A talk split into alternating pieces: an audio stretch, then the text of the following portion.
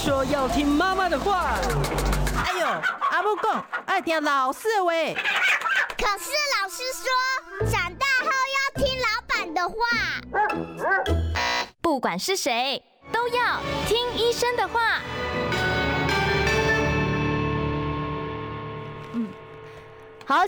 欢迎大家呢来收听今天听医生的话哦，我是节目主持人李雅媛。我今天呢跟大家介绍，郑重介绍我的老朋友哦，因为我们在二十多年前就曾经哦，这个是我的受访者，他是呢台北民生诚安诊所的副院长，也是非常资深的加医科医师王建宇王医师。王医师好，主持人各位听众大家好。好，我要先讲一下我跟王医师之间的渊源哦，在九二一大地震那一年。那时候呢，中广已经哦，就是除了我们正常排播的节目以外，我们几乎全天都是在报这个地震的相关一些消息哦。所以那个时候我刚好有一个医疗保健的节目，就请了王医师，哦，是早早约好哦，然后到我们节目现场来。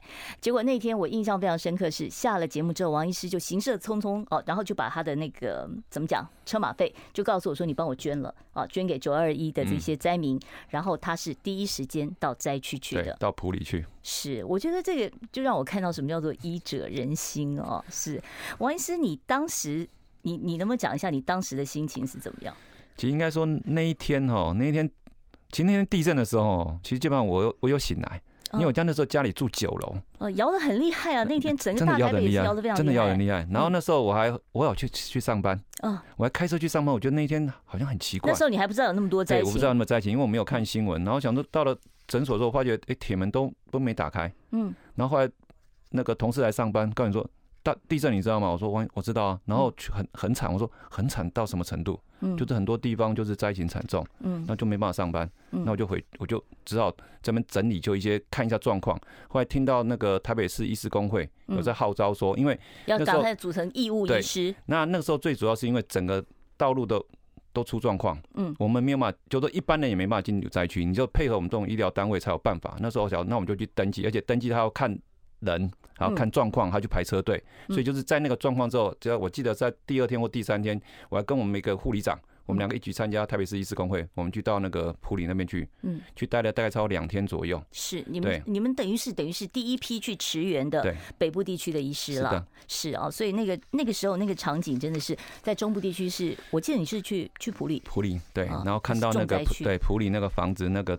大楼当倒下来，然后看到那个我印我记得那个时候是俄罗斯的救救难队哦，看到那个救难犬，对，只能赶到现场，因为那已经到我们到现场应该是地震完应该是第三天嘛，因为当天还有前一两天筹备，然后光下去的时候那个路程，哎，就是这样子，哎，感受很，就说觉得。嗯，那时候我觉得说真的，地球是个村啊，人家那个愿意来帮助我们，所以后来你看，等其他地区发生那个灾难，像日本的那个，对对对对，然后后来你看，我们最近还学到说，当我们把我们的重机具带去的时候，其实留在地方，为什么？他们可能会用得到，因为毕竟那些重机具你再运回来，其实中间的那个整个交通或者那个飞机，其实算是蛮麻烦的，而且这些东西对他们来说其实有用，对，是的。所以不是只有人回来，呃，其实东西可以不一定要带回来。那把爱心留下来或者其他资源留下来，其实对他们来说是很大的帮助。是好，其实我真的啊，这个讲这个故事就是告诉大家，就是说我们今天现场邀请到的呢是一位加医科的名医王建宇王医师哦。王医师其实很多人哈会搞不清楚说加医科我到底什么情况要去看加医科？是只有感冒要看加医科吗？加医科到底要主要看的是哪些东西呢？其实雅云问我这个问题哈，其实因为。我的诊所本身是有教学的门诊，然后很多年轻的医生，他有可能还没有决定要走什么科的时候，我说，呃，他如果想走加医科，我说，那你有没有想过，你当一个加科家庭医学科的医师，你要看怎样的病人？大家，一般人都会回答说，呃，有病想看医生，不知道看什么科，先看加医科，就是先给你一个方向，告诉你说你应该到呃什么什么科去更专业的治疗的话，如果需要更专精，嗯。其实一般来说，其实在台湾大家会有个感觉，感冒嘞，去看什么？耳鼻喉科。耳鼻喉科。哎，或者去医院看什么？胸腔科。胸腔科。耳鼻喉科。那一般来说，其实大家比较不会想说，一开始就想去看加医科。其实加医科应该是第一道的守门人嘛。是的，所以如果你有亲戚朋友本身住过美国、加拿大、嗯、纽西兰、那个澳大利亚，大概你生病第一个看到的，一定是家庭医学科的医的医生。就是你要有一个呃。我家庭医生这样的一个概念，对，包括你的慢性病的长期的追踪这样子。然后，如果你没有家庭医师的一些转介单的话，但你连心电图、X 光都做都照不到。在台湾就是很多就直接跳了，跳到医院去，然后医院就可以帮你安排。那所以说。呃，基本上其实因为台湾的就医方便，其实这个其实无可厚非。嗯，那其实我这边比较希望跟观众提醒说，其实在我的门诊当中，有一些病人是他有病去看医生，嗯，就已经看了很多医生的问题都还没找到，嗯，我们常说很多人是胸闷胸痛，嗯，就去找原找原因，找了胸腔科、心脏科、肠胃科，hospital shopping 已经走了一大圈了，对，也大科 shopping 也也都还不知道怎么办的时候，这时候他可能会来找家医科，嗯，那这时候我们都教育他说，如果你可以的话，把你这半年一年你的生病的过程。你去哪个医院做检查的过程，把它结果写成哦，再写个两张三张的 A4 纸，然后再把你的问题需要我们医生来帮你排解的话，或者说你真的需要再做进一步的检查的话，这样把 list 下来，然后再跟我们医生讨论，这样你的医疗才会找到方向。我常说医疗很多是个方向，那你如果找错方向的话，我们常说你那么绕圈圈。我们说你的胸闷胸痛本来就不是心脏，浪费了资源，但是没有效果。对，而且它会让后面的医生，甚至很多医生会生气，因为你认为你的心。胸闷胸痛是心脏有问题，就你看的都是心脏科的名医，那心脏科的名医呢，本身病人很多，他就跟你说，我已经帮你做完没有问题的，啊，你还在再找干嘛嘞？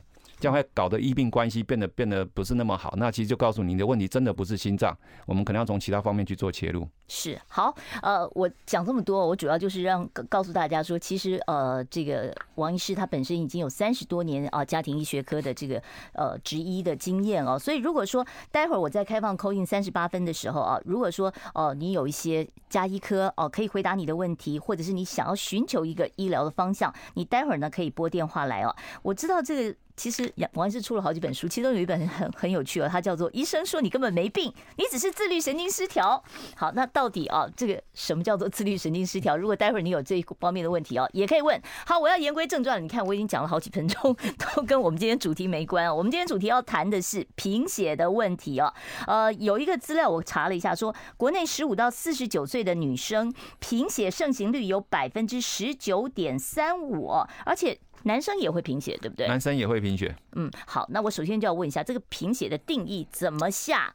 应该说哦，你只要去做个很简单的健康检查，抽了一管血，嗯，而且你那个管血哈，它都是玻璃管，上面那个头是紫色的，我们叫紫管玻璃的话，嗯，那一支的就可以去做个检查，验出来你很多的检查项目当中就可以知道你的血液检查的项目，嗯，就告诉你的血红素，血红素，对，血红素够不够？嗯，然后。那如果一般人你有去捐血的话，他有时候会做一个看那一滴血会不会下去？哎，那个是比较特别的。嗯，哎，那个也很特别。到奇怪，他也会给你一个报告，说你的血红素够不够。但是他会因为那个要跑机器没有那么快，所以他当场去先跟你做那个检查，能够沉得下去就可以去捐血，沉不下去，呃，可能就会希望你回去多吃一点，多睡一点，再过来做捐血的这个动作。好，那这个血红素的这个数字，一般来说，男生大概要在十四以上。女生以上，对，女生要十三，女生十三呐。对啊，那那我我记得我以前也贫血过，我贫血的时候最严重的时候到八，哎，那是很严重的吧？雅媛，你知道为什么你会贫血嘞？哦，我那个时候可能是因为这个生理期的问题吧。对啊，所以为什么说刚刚有提到说接近五分之一的女生，嗯，百分之十九点三五的女生会贫血？对，其实最大的原因就是因为女生有这个生理的生理期，嗯，哦，这样二二十八天一个周期，来个在四天到七天。那就是所谓在失血状态。那男生或许比较得天独厚，没有这个问题。哦，那你说，那那男生为什么会会贫血呢？他的血从来流失，会不会是什么内出血啊？呃，在我们以前最常见的内出血就是上消化道出血。哦，胃胃对胃出血，胃出血。对，你以前哈说实在的，那个胃溃疡、十二指肠溃疡的病人算多。嗯，那他如果说严重到侵蚀到血管的话，他就会。会出血，那这个贫血的人，可能我如果没有去捐血，我没有去验血，我根本不知道我有没有贫血啊。欸、我怎么看？我看医生都要翻你的眼睑。眼睑，那眼睑怎么看？呃，眼睑哈是说我们身上哈有很多地方，如果都贫血的话，就是你很多地方都没血嘛。嗯嗯嗯。那没血了，大概从外观的理学检查，最明显是看你的眼睑。嗯。那其实看眼睑，病人看不到。那如果在拿个镜子可以看啊？呃，没有，我在诊间哦，最想跟病人做一件事情，我说，呃，这位女生。呃，你的问题可能跟贫血有关。她说我怎么不知道？他说你把你的手伸出来，手伸出来，大家把手伸出来。对，然后跟我跟我的护士比，你就发觉这个女生的手比较白，白跟红有差。白，你看嘛，什么透叫血色？嗯，什么叫做苍白？可是你这样抓一下不就红了吗？很好，那手看完呢，看指甲。哦，看指甲。对，其实指甲会比手更准。哦，指甲，指甲的颜色。嗯，指甲的颜色。哦，指甲要有一点粉粉的吗？对。哦，那这个你可以自己跟别人做比较。嗯。那当然，我们医生的检查就是专业是看眼睑。可是如果你本身有过敏性结膜炎的人，嗯，你的眼睑也是很红啊。啊，对哈。那这时候如果你沙眼的就更红。看嘴唇呢？嘴唇呢？它有时候也会比较白啊。可是嘴唇都擦了口红，你看不出来呀。对，所以才说抽一管血，告诉你的血红素，男生有没有大于十四，女生有没有大于十三。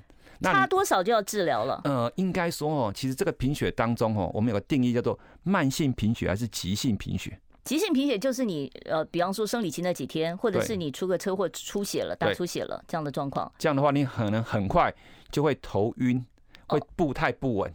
这是急性贫血才会出现的？呃，应该说，其实贫血的症状哦，从头到脚，从里到外都会出现。嗯，可是如果是急性贫血的话，你有可能就就晕倒了，就当场晕了，就当场就晕了。嗯，那如果是慢性贫血嘞，你有可能是不太会有感觉。那会不会有那种姿势性的？那叫姿势性的低血压。那是血压跟血压跟贫血又没关系。欸。可是如果你的贫血，如果女生要十三，对不对？嗯。像雅文刚刚有讲到说，她可能低到八，可在你低到十的时候嘞，嗯，如果你动作大一点。哦，可能从床上起来，动作大点，头晃动一点，你会觉得不舒服。嗯，那你会觉得怪怪的。嗯，可是如果你到八的时候，你可能躺着，你还是不舒服。所以说我们在那需要到说以什么程度说说要到输血吗？哦，在我们的健保，我特别强调，健保有个定义，万一你抽血出来，你的血红素小于六的话，小于六，小于六，你看男生要十四，女生要十三，等于一半呢，连一半都不到。嗯，赶快要先输血。而且要看你的，这会致命吗？贫血会贫血到致命啊？贫血会致命。哦，贫血会致命，所以大家真的要注意哦。贫血不是跟你开玩笑，贫血会致命。贫血是个很常见的疾病，去找原因，如何治疗，如何积极治疗，是一个很大的课题。好，我要先暂时呢，呃，稍微打住一下哦。我知道已经有听众朋友开始在我们的留言板上留问题了，没有关系哦，你还可以继续的留问题。我们广告时间就请王建宇王医师来回答大家在留言板上留下的问题。我关心国事、家事、天下事，但更关心健康事。我是赵少康，推荐每天中午十二点在中广流行网、新闻网联播的《听医生的话》。我们邀请到的都是国内数一数二的医疗权威，给你一个小时满满的医疗资讯，让你健康一把抓。除了收听以外，还要到 YouTube 频道上订阅 “I Care 爱健康”，按赞、订阅、开启小铃铛，爱健康三支箭，一件不能少。欢迎大家呢回到我们听医生的话节目现场，不要忘了订阅一下我们的 YouTube 频道，我们是 I Care 爱健康哦，或者你打李雅媛爱健康都可以。我们今天现场呢为大家邀请到的呢是加医科的名医啊，台北民生诚安诊所的副院长王建宇王医师哦，也是我的老朋友，来跟大家聊这个贫血的问题。刚才我们已经把这个贫血的标准大概讲了一下啊，然后讲到这个贫血，如果你急性贫血，有可能会昏倒哦。对，那这个。我想问的是，如果我是慢性贫血，对，然后长期这样的贫血的话，会不会造成一些生理方面的疾病？其实讲到慢性的贫血当中，哈，我们血液里面需要红血球把氧气带到每个地方。嗯，当你没有的话会缺血，会缺氧。会缺氧。那这缺氧的结果呢，其实对你身体来说，它就没有养分了。我们说一个细胞要活着，要有空气，哦，要有氧气，要有营养。那红血球是带氧气进去的，它带到心脏，我心脏就不好了吗？所以你知道慢性贫血人会出现什么现象？心脏会肿大。哦哦，心心肥大是跟跟贫血有关啊？对，因为贫血长期的慢性贫血会造成心脏肥大，因为你血液。供应不够，你的心脏就要多用力。就你血液不够，你的心脏本身就长了很多肌肉出来了，它也没它也没有办法供应到氧气，所以它很可怜。它就一直用力的打。对，所以我才说，其实一般来说，我们在以前比较会看到这样的慢性贫血的人的一些综合状况。其实慢性贫血有很多种，连掉头发也可能跟慢性贫血有关。哦，这个我听过。对，所以说其实很多地方。血液灌溉我们身体的每个地方、每个角落，它都需要养分。当你长期缺之后，其实很多状况都会出现。只是以台湾目前医疗而言，嗯，你说真的要那种慢性贫血到五六的人，其实一般来说不常见。可是如果说你因为刚才雅云有提到说，男生会不会贫血？男生当然会贫血，最常见这种痔疮。可是男生基本上很多人上完厕所是不会回头看他的血量到底多少，而且那都已经掉到水里了。嗯，而且我都会举个例子跟他讲说，其实我们一般的马桶的水，对不对？你上面滴两滴血，嗯，跟倒二十 cc 的血进去，嗯跟倒一百 cc 的血进去，其实那个视觉效果都是只有红而已，所以你不会去感觉到说出现有多严重。出现多，所以你每次一大便，如果你就捐血捐了五百哦五十到一百 cc，你连续捐了一个礼拜，但等你捐了五百 cc 的血，你知道一一袋去捐血一袋是两百五，而且人家是三个月才能捐一次，是的，每天在捐呐，所以你就知道说捐给这样两这样两个礼拜之后嘞。他就开始头轻飘飘，走路不稳，然后来看医生的时候，一脸看他是一脸苍白，扶着墙壁。眩晕跟贫血有没有关系？呃，眩晕是个很大的课题，它包含眩跟晕。嗯，可是贫血的人他整个就是步态不稳，他是整个就是晕倒。嗯，他是会晕倒的，他其实不太会晕。晕来晕或是眩来表现，因为眩跟晕，它基本上它是跟我们内耳平衡，跟我们那个三瓣规管是有关系的，对，跟那是有关系的。所以说，真的贫血，他基本上是他是觉得他没有力气的。所以，哎，我的诊所，我的诊间有时在二楼。嗯，当病人从一楼走到二楼的时候，他就是一个考验。当你真的贫血的人，他走上来，他是会气喘如牛的。哎，很多老人家也是会有这个症状啊。他从一楼走到二楼，他就很喘。那是不是有老年性的这个贫血？呃，老如果真的有老年性贫血的话，有可能是跟他的营养有关系。跟营养有关。对，其实我们常说，我们的红血球哈，嗯，要能够合乎到我们说能够标准，它是有很多的原因的啦。嗯，它基本上在其实女生最常见的贫血，就是因为月经量过大导致贫血，那叫什么？缺铁性贫血。那个月经量到底怎么样是正常的，是可以接受的？呃，其实我常教。雅媛，你也是个女生，嗯，你应该可能还没到更年期。哦，我已经到了。好，那其实你的过程当中，因为其实我们常讲，很多人，呃，我们医学上的统计，它基本上不是适用在每一个人，所以到底是不是二十八天来一次，还是每个人都不一样？对嘛？你看，那你说来三天，来五天，一天用多少棉垫？嗯，好，多多，如果你的从你出经开始，你就是很固定那个样子，基本上其实就是表示你的身体就是那样子。嗯，到你某个阶段怎么？那个垫片要用的比较多，用的比较大，那表示你有什么子宫内膜异位症或者什么其他问题？子宫肌瘤，子宫肌瘤就是问题。所以说自己要知道自己的状况。那女性的话，跟谁？跟妈妈做讨论，做去互相做比较。你就可以知道说你的状况是怎么样。那我们就会给你一个标准，说，哎，可能一般都是大家来什么什么三天到七天，可能一天用什么三片到四片啊，什么夜安型啊，或者什么那种。对，所以说说很多时候，因为不同的呃厂牌，它的吸的那个量又不一样。那之外，很多女生的敏感度又又不太一样，有吸很多还是没有吸很多。以前我们在医院呢，所以这个没有办法统计，对不对？对，所以说，但是我常讲，你自己要知道自己。我常说，其实你身体有什么任何变化。作为身体的主人，你要最敏感。嗯，所以所以如果说真的量比较多，你真的要要小心，然后定期做健康检查。我们常说，其实抽一管血，一个指头血，一个指头管的血，就告诉你，你哎，你的血红素够不够？那如果你看到说你上次检查，哎，还有十三，怎么这次检查变成十二？哎，想说你为什么就少了？是，对，我我想问一下王医师啊，就是孕妇啊会不会贫血？那如果说在怀孕期间有贫血的话，会不会影响到这个小 baby 的健康？孕妇。一定呃，孕妇贫血的几率很大，所以他们要吃那种什么含铁的，呃，那个什么补充的，什么辛宝纳多之类的。对，其实为什么要补充这些东西，就是因为我们知道孕妇真的很重要。嗯，她一人吃要两人补。嗯，可是你有可能真的没办法吃那么多，所以有专门针对孕妇的那些综合维他命。嗯，有铁啊，有叶酸啊，什么 B 十二。嗯嗯，这些都是基本款。哦，所以说基本就是为了说怕他们真的是一个人如果缺乏会造成两个人影响，所以基本上孕妇其实贫血的比例是算高的。那如果说哦，这个孕妇都已经贫血，宝宝生下来以后再喂母乳，会不会造成贫血更严重呢？呃，应该说你要去找它的原因。那如果你给他营养充分的话，其实呃有时候我常说，其实老天爷蛮眷顾母亲的。嗯，如果你给他呃适当的营养，它的吸收率会提高的。哦，我们人。对于养分的吸收，为什么很多人吃了之后，它吸收不好，就是排掉了？可是如果说在你身体需求的时候，你的吸收量会变大，嗯，你的吸收效果会变好，嗯，所以你有前面有充足的营养，再加上有好一点的吸收，其实很多问题是老天爷可以帮你的。嗯，是，那所以坐月子吃好一点是无可厚非嘛，应该的，对不对？所以不是叫应该的，是一定要的。所以不要在意说生完小孩，我们都胖啊！不要再想说三个月、半年之内你就要要回去啊，身材要绑回去啊。我们常说你要好好喂母奶，最好能够喂至少呃半年是一定要，一年最好能够到两年、三年，我们医生一定给你拍拍手。嗯，可是这段时间你自己的营养要注意了。对，是好。那再问一下，就是很多人就说我缺血啊，那我要吃铁剂，可是铁剂也不能自己买来随便乱吃吧？铁剂是成药吗？不是吧？呃，这边要给大家个观念哦，嗯，呃，有时候病人来看医生，我们医生最主要是帮你诊断，嗯，那贫血其实在我们医学上面，它会分作很多。不同的类别，嗯，哦，我们医生的专业是判断呢你的贫血到底是原因是什么，先找到。呃，我先归类说你是小球性贫血，还是大球性贫血，还是等球性贫血？哎，这就好玩了。当你去做检查的时候，会出现一个东西啦，那这个东西会我们的专业判断，那可能等等一下再跟大家讲也可以啦。现在没时间先解释啊，我们等一下再来解释到底什么叫小球贫血，什么叫大球贫血啊？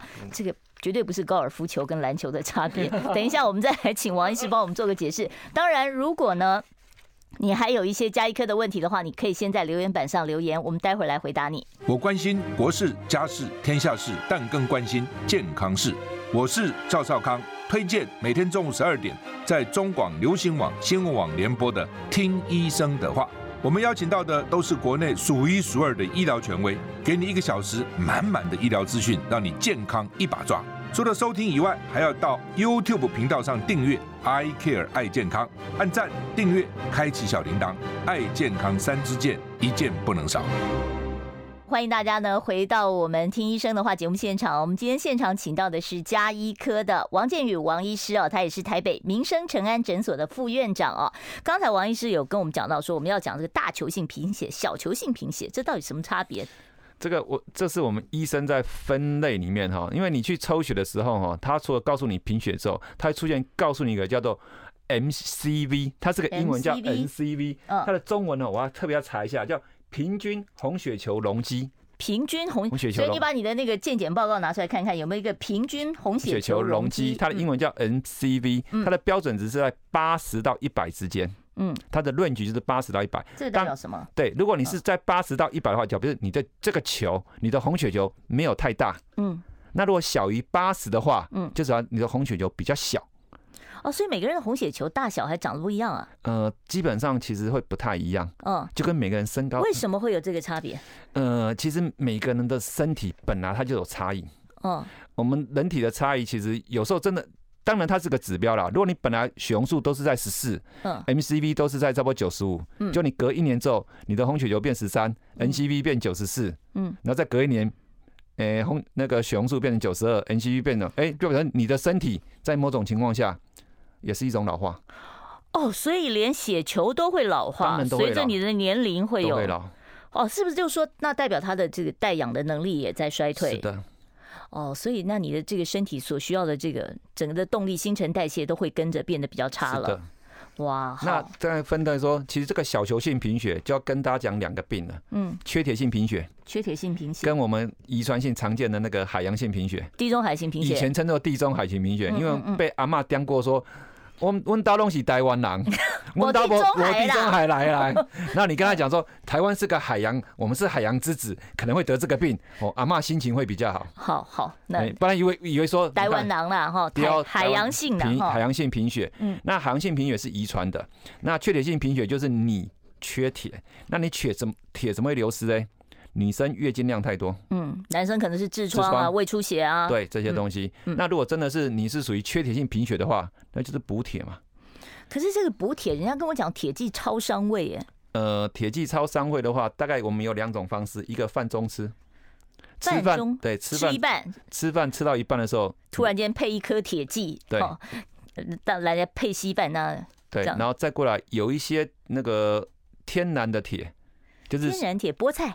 呃，菠菜的铁其实是本来就不太多，这个在营养学上面，在十几年前就已经做了纠正了。哦，对不起，我被纠正了。对，因为，哎，因为那个在植物里面的铁基本上要多的话，就像一些像什么樱桃、哦西印度樱桃那些类的东西。可是人家老一辈不是说地瓜？哦，那叫如果以动物类的铁，其实，在我们营养学里面，动物性的铁绝对比植物性的铁吸收来得好。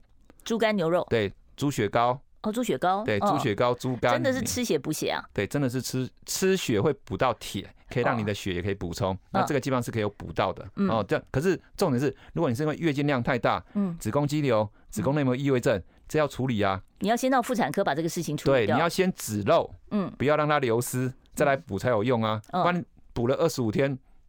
五天就流光了，那你你会补得很累，你会吃铁剂吃到恶心呕吐。嗯，人家讲那个甜菜根也超补血，对不对？呃，基本上这些所谓植物类的基本上都会有，但基本上跟动类还是有差异。嗯，哦，所以说，除非你像吃西吃素的人没办法，那那吃荤的话，嗯，对，所以说基本上如果说真的是你因为嗯、呃、关系不要吃素的话，那把你上游的问题给解决。嗯。就是至少不要再流失了。对，这样我们处理还会比较好。那至于说你是遗传性的贫血的话，其实，在台湾呐，我们寒性贫血的话，其实比例不算低，大概在百分之六到七左右。那基本上它它也有程度之分嘛？对，它有程度，它分作两型，甲型跟乙型。嗯。那如果你不是同一型的人，不是同一型的人，基本上就算你生了小孩，其实形变成重症的几率是不大的啦。嗯。那这个这个最大好处是我们现在有所谓的产前。或是婚前的健康检查，嗯，这个就在检查说你们有没有可能生出一个重度海洋性贫血？对，你们有没有贫血？有没有小球性贫血？有没有可能是海洋性贫血？有没有可能同一型会生出重症的？那这些在婚前做健康检查，帮你们做排除。嗯，你可能就要考考虑清楚了相关的一些问题了。对，嗯，是。哎，这个牡蛎是不是补血？牡蛎补血。牡蛎补血，对，红枣呢？呃，红枣原则上也算有，但是基本上它植物的量其实都不算多，嗯、所以为什么说我们病人会找医生，我们要开铁剂给他？嗯，就是因为他从食物上摄取之后，其实还来不及它流失。嗯，那铁剂有时候都会跟病人讲，其实当你吃了铁剂之后，大家都会发现你的大便呢会比较深色。那叫深的墨绿色。说胃不舒服。呃，其实这个铁，这个其实如果你真你跟你的医生讨论呢，我们有一些方式，因为铁有二价铁跟三价铁。嗯。那它基本上它有效，有所谓的效价跟那个胃肠刺激的差别。哦，所以说如果你吃这种铁剂不舒服，你换一个铁剂，也许就可以改善了。我们常说，病人你有任何问题，跟你的医生做讨论。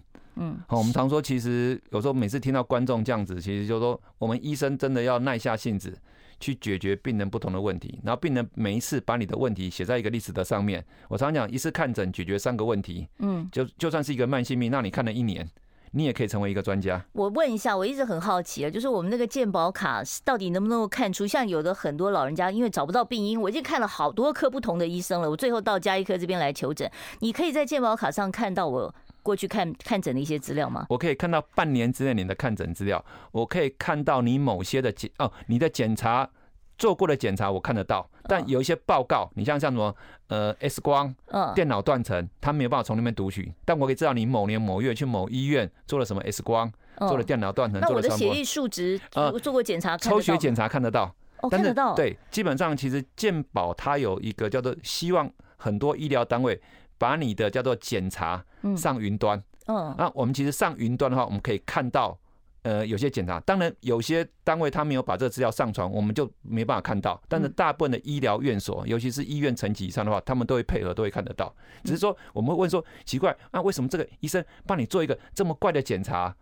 那一定是有原因吗？这时候，所以为什么说，刚才我在节目上告诉病人说，呃，听众观众，如果你要找家医科医生，你的问题很复杂，把你的病情写下来，然后再写说，哎，为什么医生帮你做这个检查？可是这个检查后面是正常的，表示医生有什么想法？那你把这些全部写进去之后，我们后面的医生才知道说，你走过那么多，呃，有点复杂的那种就医行医过程，我们可以缩短我们很多的时间，可以很快进入你的状况。是，所以老实说，你这个要去看医生以前，不是只有功课，对，不是只有医生看你的病历，你自己要先做功课啊。你要把就是说，你到底想问什么问题？有的时候医生很忙啊，他一一个早上可能看到一百号了，那你怎么办？你只好就是把你要问的问题全部都写下来。对，尤其是像我现在快闪记忆题，我不写下来我真的忘了，然后等我出来才懊恼，哎呀，我刚才忘了问这个啊，所以写一下笔记再进去。嗯哼，我关心国事、家事、天下事，但更关心健康事。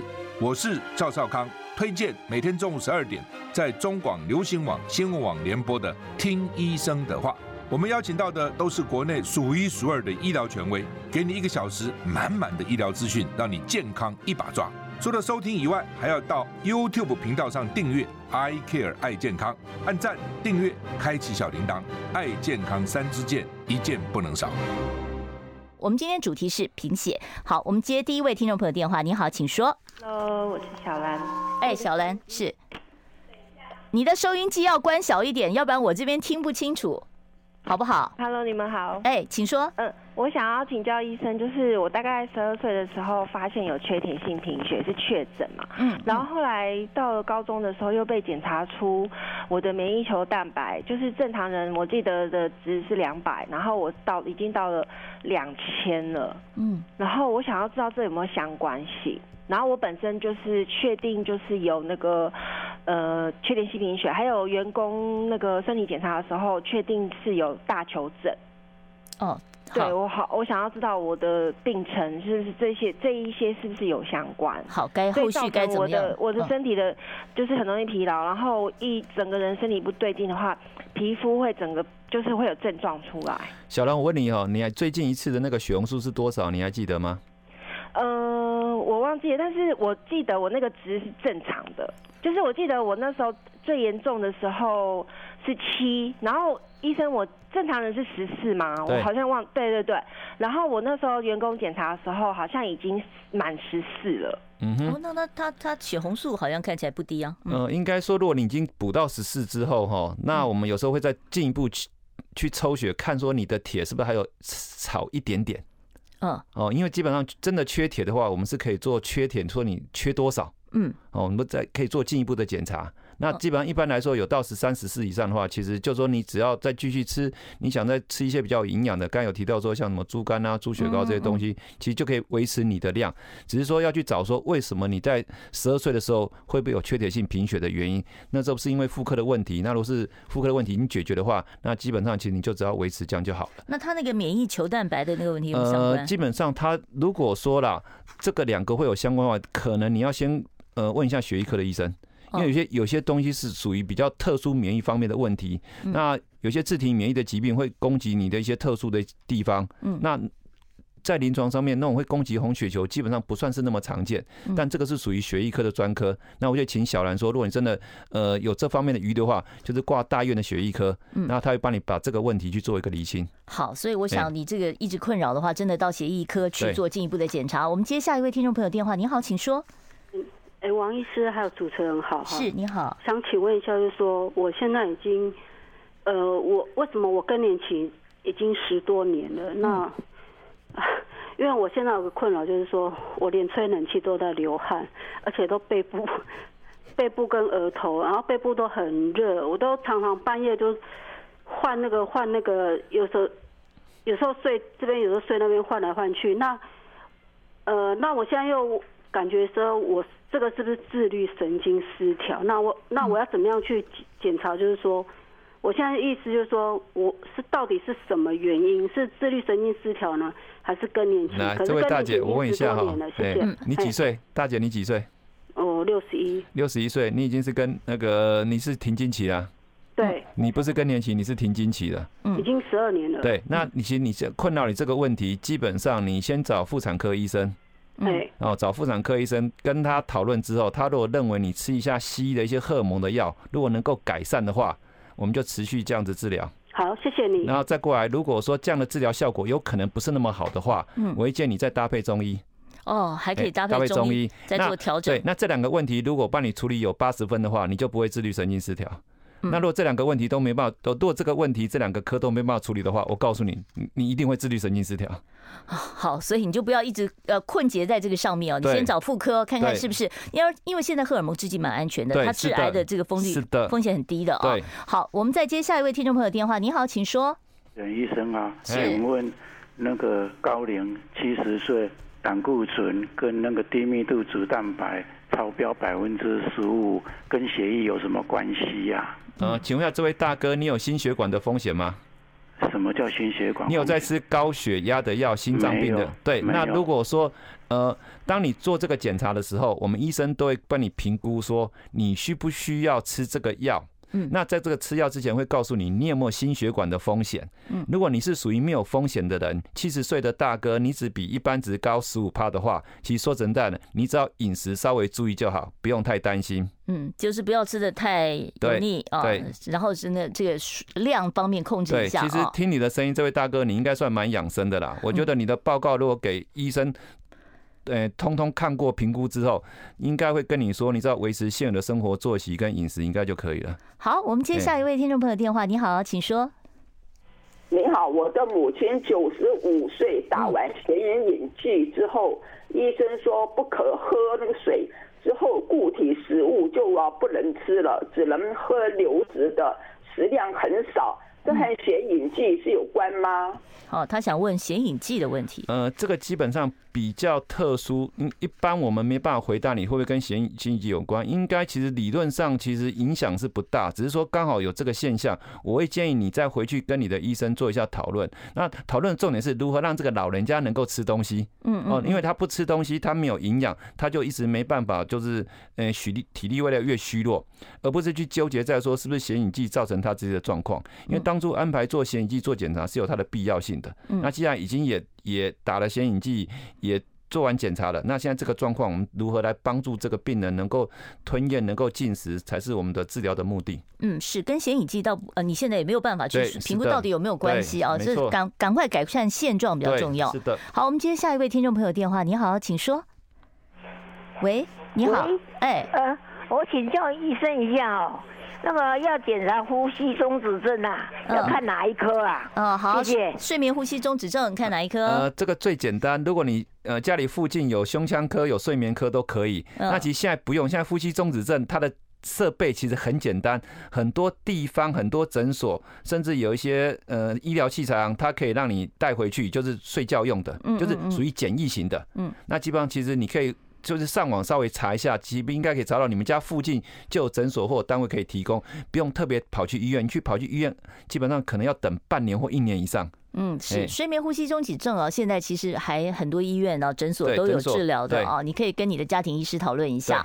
好，呃，我们现场呢会持续开放 call in 专线啊，零二二五零九九九三三，零二二五零九九九三三。听众朋友，你有任何有关于贫血方面的问题啊，或者是加医科方面的一些问题啊，甚至于是你在健检看到一些东西你看不懂啊，或者是这个自律神经失调，还有衰老方面的问题，我们都很欢迎听众朋友呢，你可以打电话来。当然，我刚才在这个 YouTube 的上留言板上，我们还有一些问题还没回答到哦。我待会儿呢也继续在广告的时间来请王建宇王医师来回答大家啊，到底呢呃这个贫血啊，还有一些相关的问题，我们应该要怎么样来处理？哎，问一下，这个铁剂治疗贫血要多久见效啊？呃，一般来说，每天呃严重的话，一天吃两次，午餐吃一次，晚餐吃一次。我关心国事、家事、天下事，但更关心健康事。我是赵少康。推荐每天中午十二点在中广流行网、新闻网联播的《听医生的话》，我们邀请到的都是国内数一数二的医疗权威，给你一个小时满满的医疗资讯，让你健康一把抓。除了收听以外，还要到 YouTube 频道上订阅 “I Care 爱健康”，按赞、订阅、开启小铃铛，爱健康三支箭，一件不能少。欢迎听众朋友呢继续收听我们听医生的话节目现场。我们今天为大家邀请到的是啊家医科非常资深的医师王建宇王医师，在我们节目当中，如果说呢你有任何有关于啊这个慢性病方面的问题、贫血方面的问题，我们都欢迎你直接打电话来请教哦王建宇王医师。我们接下一位听众朋友电话，我们现场专线是二五零九九九三三二五零九九九三三。你好，请说。啊，主持人你好，啊王医师你好，呃是这样，我有个问题想请教一下王医师哈，就是我有个朋友。哈，他已经停经十年了哈，然后他在六月初的时候，他有一次在洗澡的时候发现他阴道出血，嗯，哦，然后他就就近在他们家附近的妇科诊所去检查，那时候他就做了可能做了超音波跟那个抹片检查，那他医师跟他讲说他是有子宫萎缩的现象，然后就是有点发炎，然后就给他开了那个发炎的呃消炎的药跟止血药，然后后来就之后就没有发生了。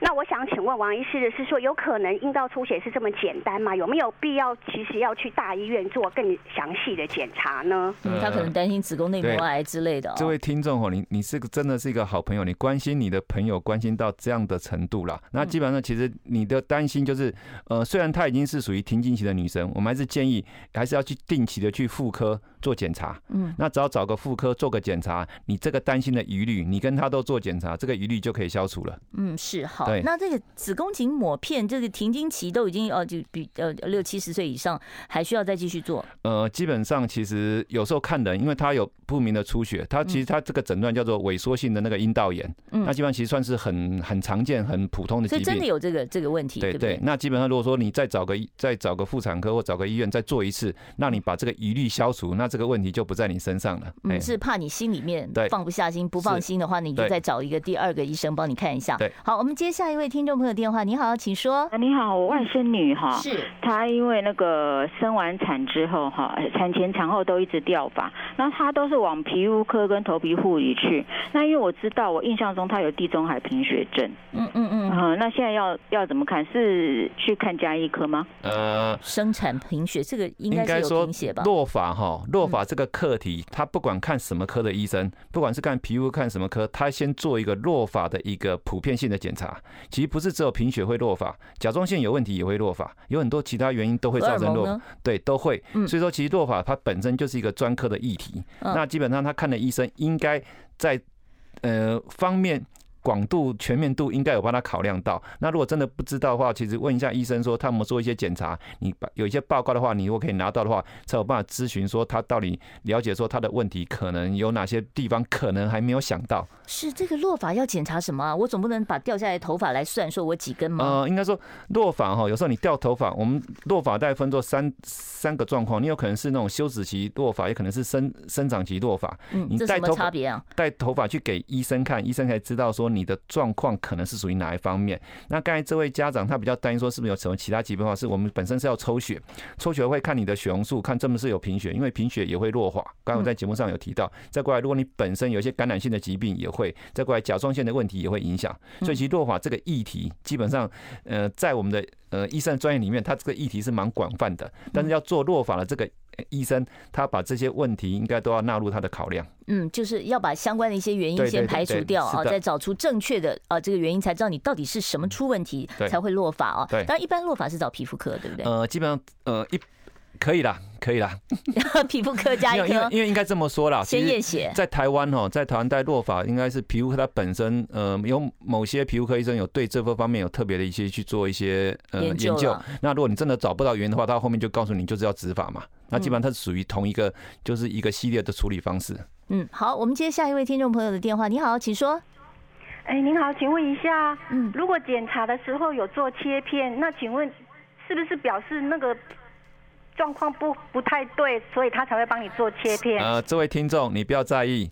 我们任何的检查有所谓的步骤 A B C D，那既然医生要帮你切片的话，真是想进一步的了解，不是你的问题比较严重。嗯，那记得不管任何检查出来之后，时间到回去看报告，医生跟你解说报告。如果说你的切片告诉你，他就只是一呃没有什么问题，甚至没有什么癌癌细胞哦，那话这样大家才会放心。所以不要在意说那个过程是不是很害怕。所以很多人对什么穿刺啊、切片啊，一听到这个所以比较。有点是属于侵入性的，就会害怕了。对，其他不用在意，因为这个只要在健保给付之下，医生的专业判断，然后记得回去看报告。如果真的不知呃不清楚，反正把报告照相或者干嘛，你可以再做第二咨询，会让你比较放心。对，有的时候像乳房有一些硬块，什么穿刺一下就会很紧张哦，就是担心说会不会是不好的东西哦。然后其实有的时候是为了确保没事，对，所以让你安心啊。对，好，我们接下一位听众朋友电话，你好，请说。过来。喂喂，哎，你好，请说。医生好，主持人好。嗯，我请教一下哈，那我女儿去年开肌瘤哈，子宫肌瘤是，然后那个血色素就掉到好像掉到八点多，然后吃了一个月的铁剂之后，就有上来到十点四。嗯，那请教一下，这是一直要吃到它足够的量，十二到十二以上吗？这是。一个问题哈，那我再请教一下，有一个红血球分布宽度，那个我不不知道是什么意思？对对，不知道是什么意思。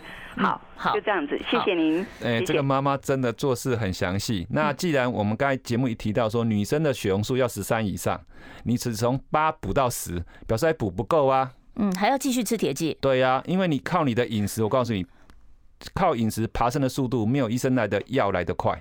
那那个铁剂，你刚才想说两个礼拜就有效果吗？两个礼拜就看到就有往上爬升。哦，网站，但是但是要爬到标准值，对，要爬到标准，要看你后面的那个曲线。我们常说，因为病人就会很担心，说很希望说比较快看到效果嘛。嗯。那你说叫他吃的一个月、两个月来，当然有些病人他忙的话，他当然可以嘛。嗯。那有时候希望给病人一点信心嘛，这样病人才会认真吃。因为我告诉你，很多病人拿药回去哦，叫他吃两次都只吃一次，叫一天吃一次的，可能两天才记得吃一次。他都相信药是三分毒啊，能少吃就少吃。呃，不要不要这么说。那那个那个第二个问题。呃，然后他第二个是红红什么？哦，那个红血球的宽度，我们刚才提到说那个 MCV 哈，呃，正常是要在八十到一百，对不对？可它基本上，呃，表示说你的红血球有时候是比较小的，可能是八十，那是所谓小小球性贫血，还还没低于八十嘛，所以它还没小球，那有可能它刚好是一百。那如果说你都是属于比较呃中间的，假设都是在九十五的话，表示你的红血球就是你的阿兵哥。的数值都很奇异，嗯，可是如果你的宽度很大的话，表示你的阿兵哥很奇怪，有那种八十的红血球，也有那种一百的红血球，那要不要紧呢？嗯，基本上不太要紧，可是代表一件事情，表示说你这个人的骨髓造血的功能，它不是一直恒定的。好，今天因为时间的关系，我真的没有办法啊，再跟啊王医师继续请教。已经放心好了，以后有机会我还会把它再挖过来，再来回答其他听众朋友的问题。好，今天非常谢谢王建宇王医师接受我们的访问，谢谢王医师。呃，谢谢雅媛，谢谢大家。好，不要忘了明天中午十二点零五分听医生的话。